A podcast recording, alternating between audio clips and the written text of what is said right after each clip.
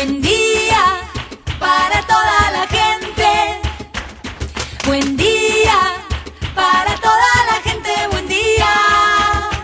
Buen día Soldati, edición Quédate en casa. Son días que necesitan de nuestro compromiso de quedarnos en casa. En FM Soldati, no por eso vamos a dejar de ser comunicadores y comunicar. Aprovechamos los límites que se presentan para llevarte por WhatsApp las noticias y la información que necesitas. Vos quédate en casa. Va a ser un buen día Soldati, pero vos nos vas a escuchar cuando quieras. Mañana, tarde o noche. El sur está bien despierto. Participa enviándonos las ideas y contenidos al 11 36 88 87 91. Estamos a la distancia, pero juntes. Buen día, Soldati. Hoy quédate en casa.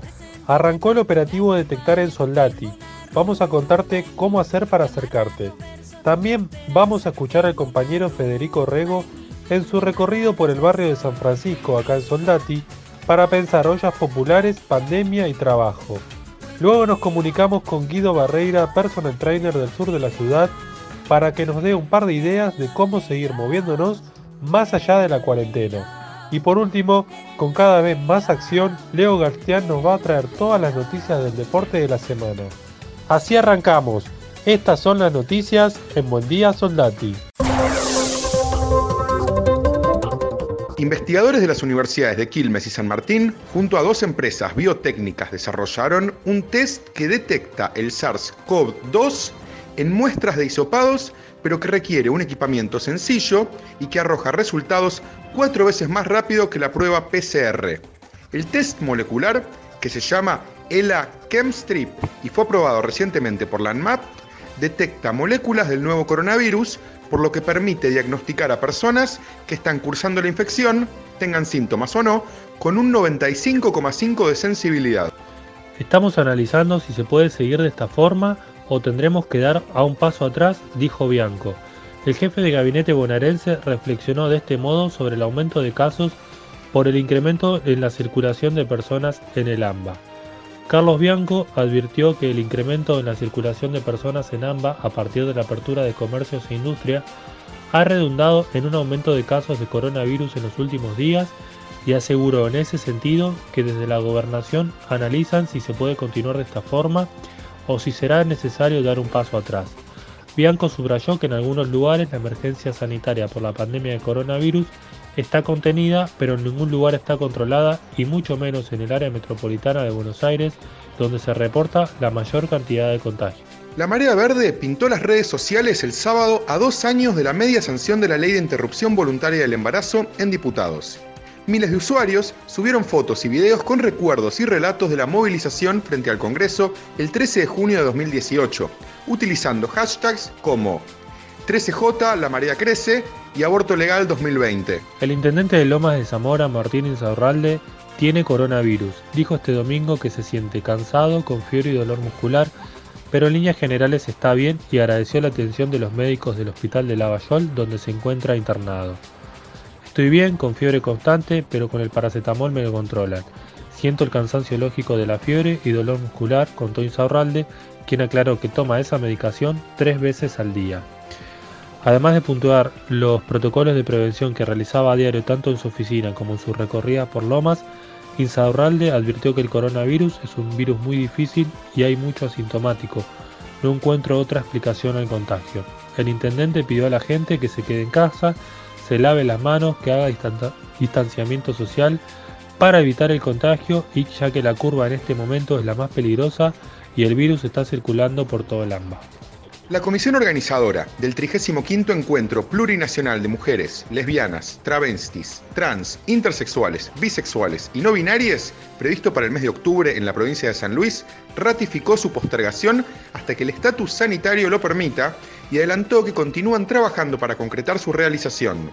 La integrante de la comisión organizadora, Noelia Aguilar, sostuvo que continúan trabajando y acordando las estrategias para su realización en esa provincia, tal como se había decidido antes de la pandemia de la COVID-19.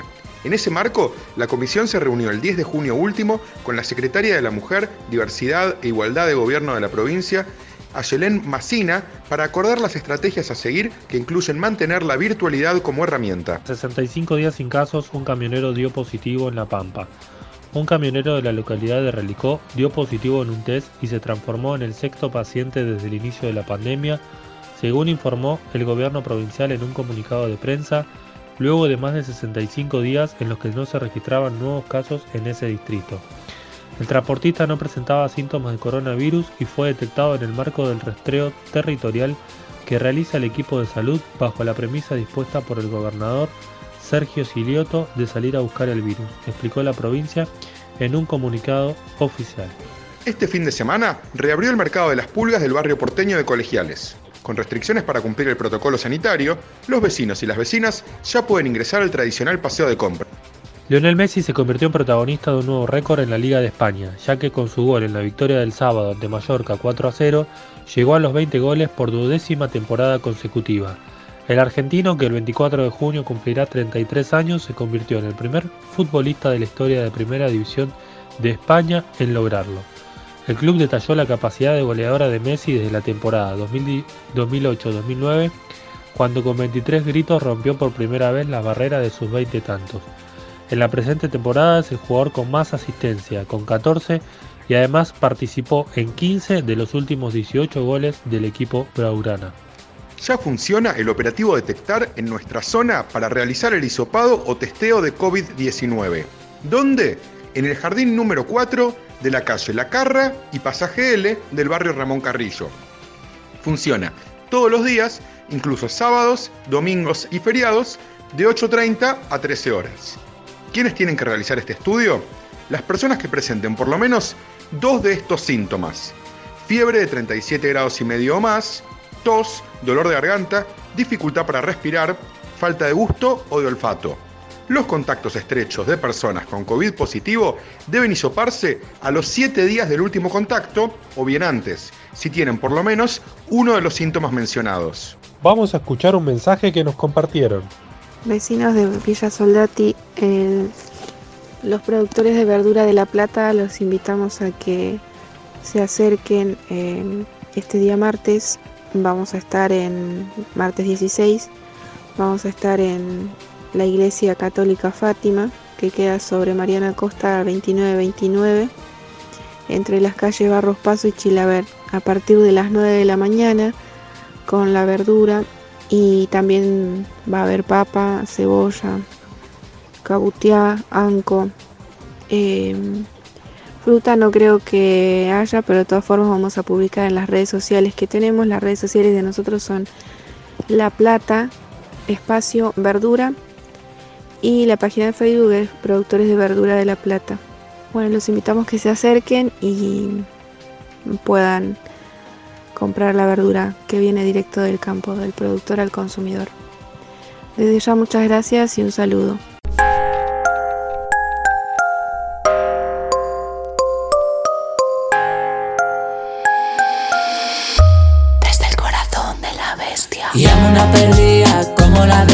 De antes O mándame un WhatsApp aunque menos elegante Pero contáctame y vamos a ver Si conspira un poco que lo que Un poco de saliva para las heridas Y un poco de calor para mi alma desnutrida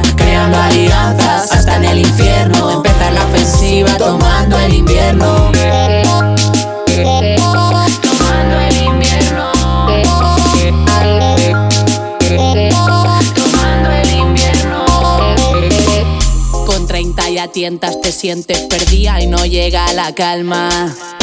Y esos años parece que no acaban. Cuidado, no corras, que te desgarran.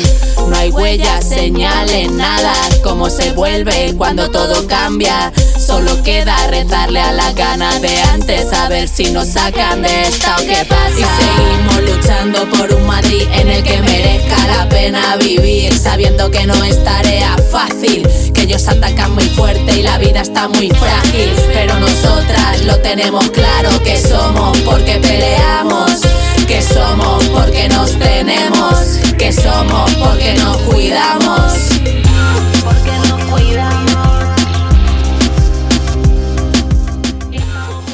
Los barrios populares, la emergencia sanitaria también devino en emergencia alimentaria. Muchos comedores se vieron obligados a aumentar la cantidad de raciones y muchas organizaciones sociales están compartiendo ollas populares en la comunidad. En la iglesia San Francisco, en el barrio del mismo nombre acá en Villa Soldati, barrio que muchos de nosotros conocemos como Los Colores, también empezó a funcionar un nuevo comedor.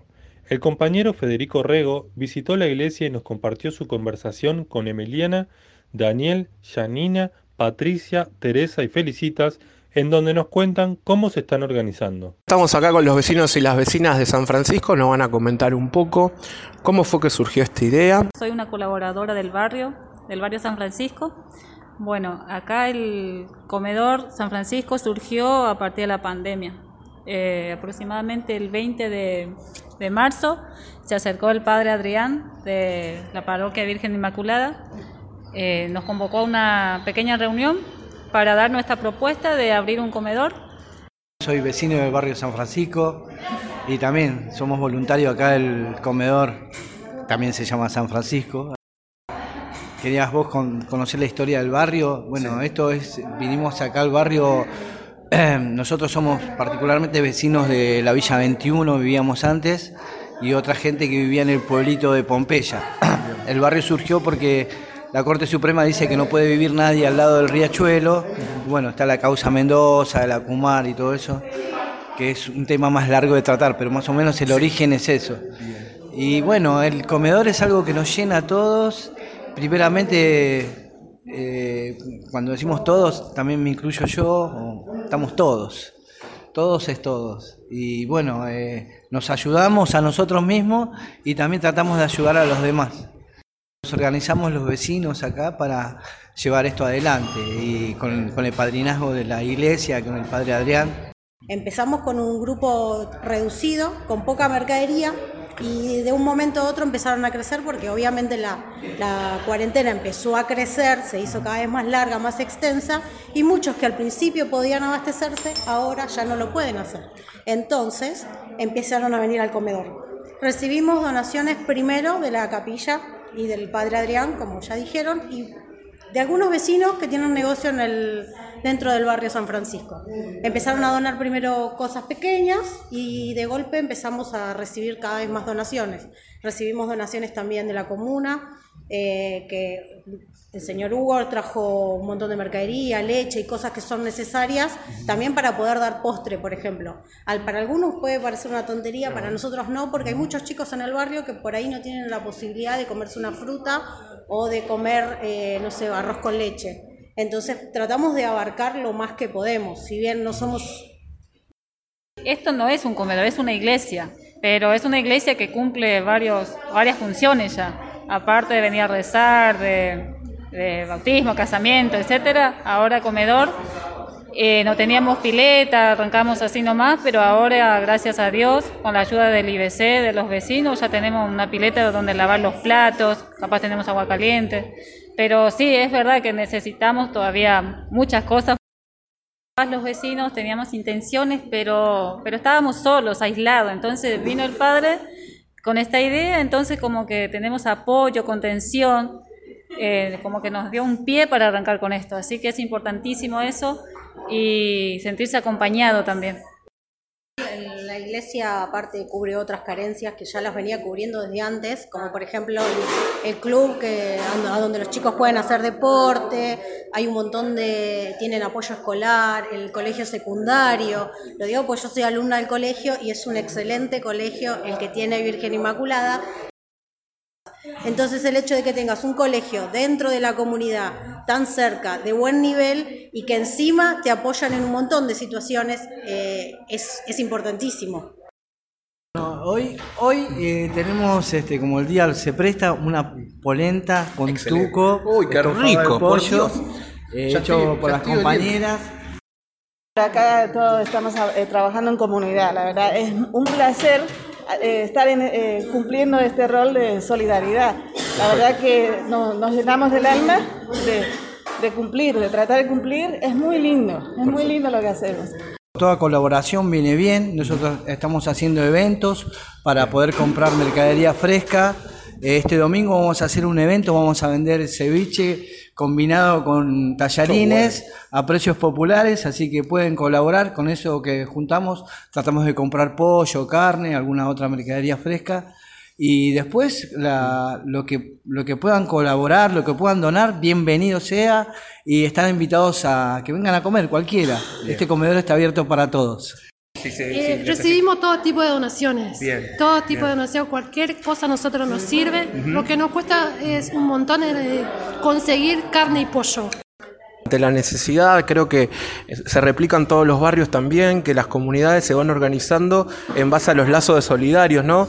Que, que arranca por ahí desde un grupo de vecinos organizados que, con, con la mejor intención y después se van sumando, ¿no? Bien decía la parroquia, las organizaciones sociales, políticas, y así se va creando una gran comunidad que ante la situación de pandemia y de falta de trabajo y la crisis económica que ya venía desde antes, ¿no? porque eh, también está bueno eh, recordar que, que los comedores venían ya este, aumentando su, su- su actividad en base a la crisis económica y esto como que vino un poco a y a también a, yo creo que a remarcar las partes buenas, ¿no? Eh, eh, ¿Cómo surge ¿no? esto de que ante las situaciones malas eh, sale lo mejor de la, de la comunidad?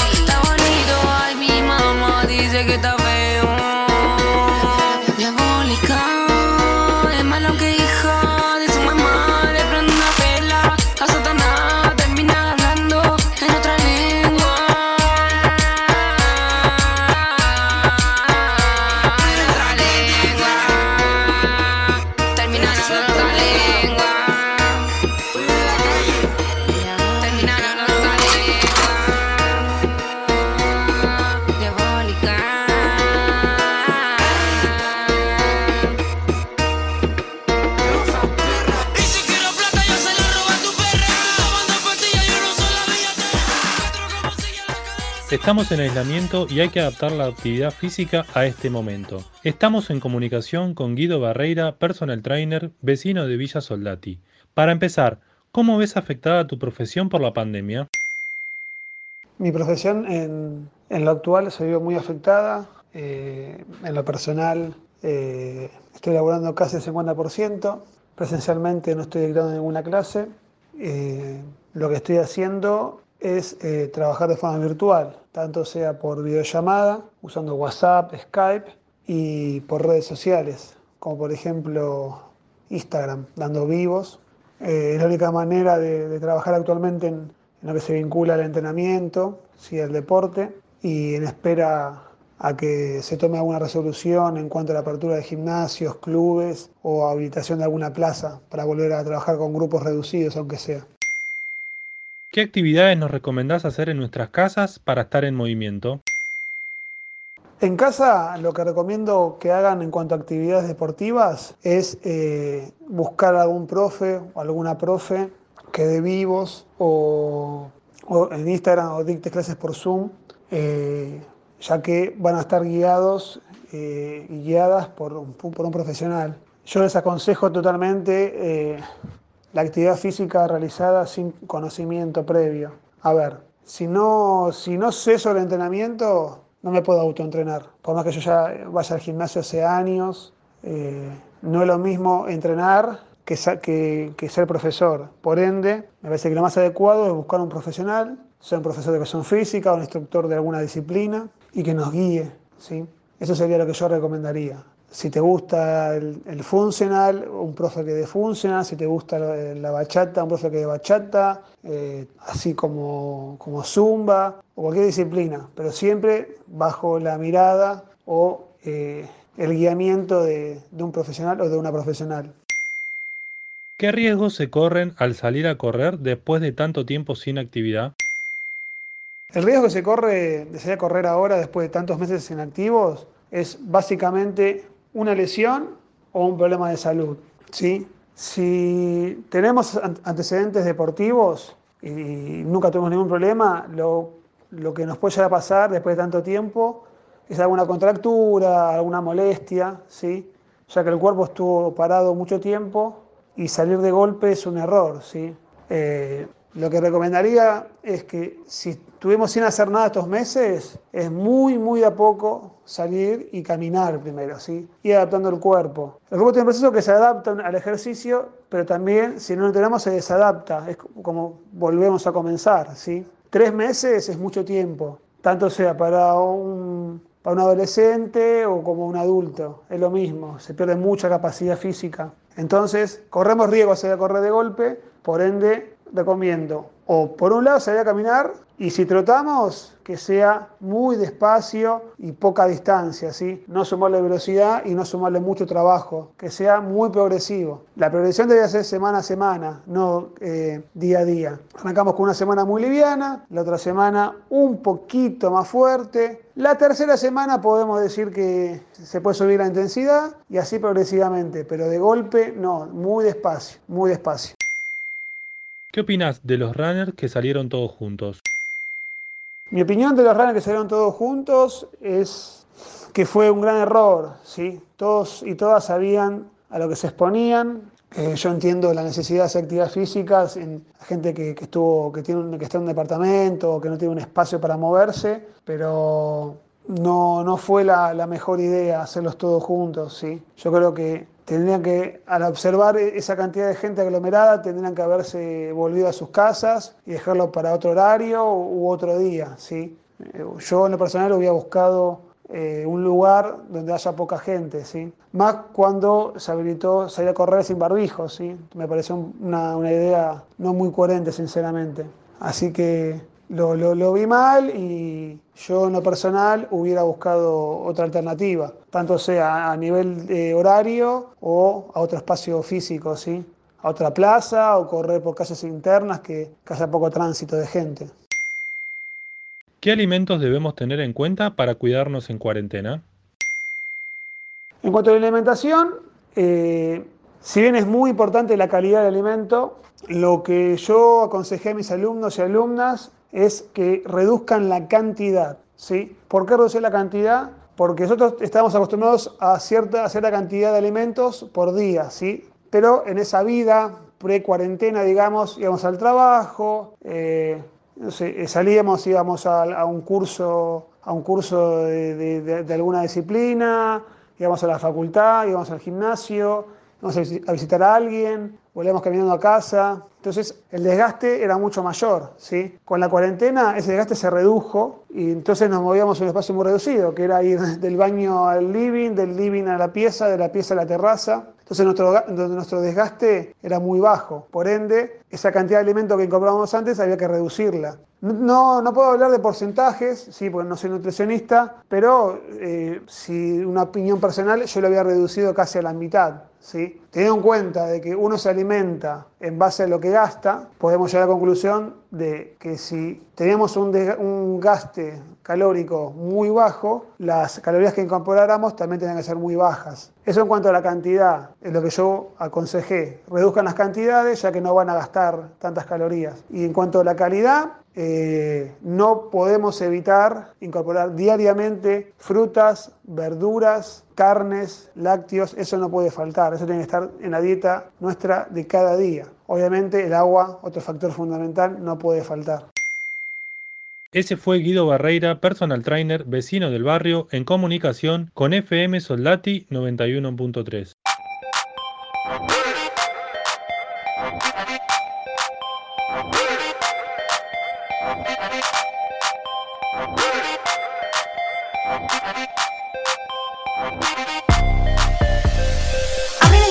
me dijo el vecino. Ya no es complicado no quedarme sin tino. Aquí en esta selva, he visto como un rino, me busco la vida igual que un felino. Soy la pantera de tus pesadillas. Quiero dejar mi huella como la semilla, hecha pa'lante con fuerza, chiquilla. Yo sé que lo tienes, sácalo viva. Como tú ves,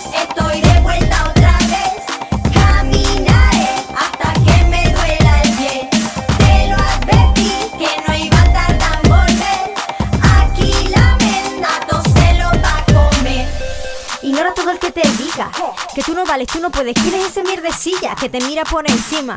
Te cierra el camino, te clava las astillas. No me vale tu sonrisa.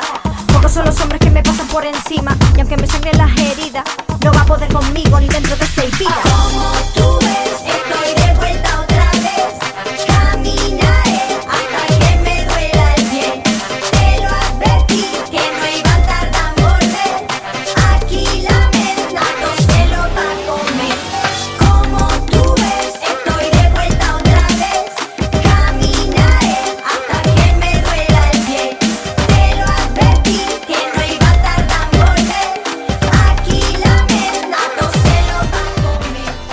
En este bloque ahora estamos conectados con Leo Galstián para hablar de deportes. Volvió a jugar Messi y eso es noticia. Buen día Soldati, buen día para vos Fede. Vamos a arrancar la columna de deportes hablando de la vuelta de la Liga Española. El primer partido fue el clásico entre el Sevilla contra el Betis y el primer gol de campeonato fue del argentino Lucas Ocampos de penal. El ex River marcó para la victoria 2 a 0. Luego el Barcelona también hizo lo suyo goleando 4 a 0 en un partido que dejó bastante que desear al Mallorca, aunque Messi se lució y tuvo dos asistencias y un gol con un renovado look sin barba. Lleva 12 temporadas marcando al menos 20 goles en cada una y se posiciona como uno de los pichichis del campeonato. El Real Madrid también hizo lo suyo goleando 3 a 1 al Eibar y se puso a nada más que 2 puntos de diferencia al Barcelona. La Bundesliga sostiene la diferencia de 7 puntos entre el Bayern y el Dortmund, ya que ambos ganaron sus partidos correspondientes y a falta de 3 fechas nomás va a terminar la liga y el Bayern ya casi puede gritar campeón. Por último, la liga inglesa, la Premier League, va a volver el miércoles 17 con el partido de Aston Villa y Sheffield United. La liga italiana no se renovó, pero se está disputando la Copa Italia y ya conocemos a los finalistas, ya que la Juventus eliminó al Milan empatando el partido de vuelta 0-0 y como ganó la ida 1-0 se clasificó a la final. El otro finalista es el Napoli, que venció al Inter de Lautaro Martínez por 1-0, que fue el global de la ida, y al empatar 1-1 la vuelta se consagró el boleto para la final. Así que tenemos la final de la Copa Italia entre el Juventus y el Napoli. Pero en Argentina los contagios no paran entre deportistas también, ¿no, Leo? Bueno, Fede, para continuar con las noticias, vamos a hablar de un nuevo caso de coronavirus en el fútbol femenino. Se trata de Rocío Vázquez, es futbolista del plantel de San Lorenzo. Tras la confirmación, ya son tres las jugadoras en Argentina que dieron positivo al COVID-19. Las otras dos jugadoras son Stephanie Rea, que es de excursionistas, ya está recuperada, y la última es Camila Godoy de River, que se contagió de su padre. En otras noticias, continúan los esports con el AFA Virtual Liga. Ya tenemos finalizada la tercera fecha de este apasionante torneo y quedan únicamente cuatro fechas por disputarse. Va a finalizar la fase de grupos y va a comenzar la fase de eliminación directa. Recordamos que el torneo lo pueden ver por la página de AFA de Twitch u OLE. ¿Cómo están entrenándose los deportistas y las deportistas olímpicos de Argentina? Bueno, Fede, para finalizar la columna vamos a hablar de que comenzaron las prácticas para los atletas olímpicos clasificados a competir en los Juegos de Tokio 2021. Mediante videos se mostraron que probaron las protecciones que le fueron entregadas para entrenar de manera segura. Estos videos fueron compartidos en las redes sociales. Por último, vamos a hablar de Fórmula 1. Se va a retomar el 5 de julio en Austria y hay un dato muy interesante que es que se van a perder dos tradiciones debido al coronavirus. No tendrán podios ni entrega de premios cuando finalice carrera por el distanciamiento social. Y de esta manera damos por finalizada la columna de deportes. Galcián acercándonos la columna deportiva con las novedades de la semana para FM Soldati 91.3.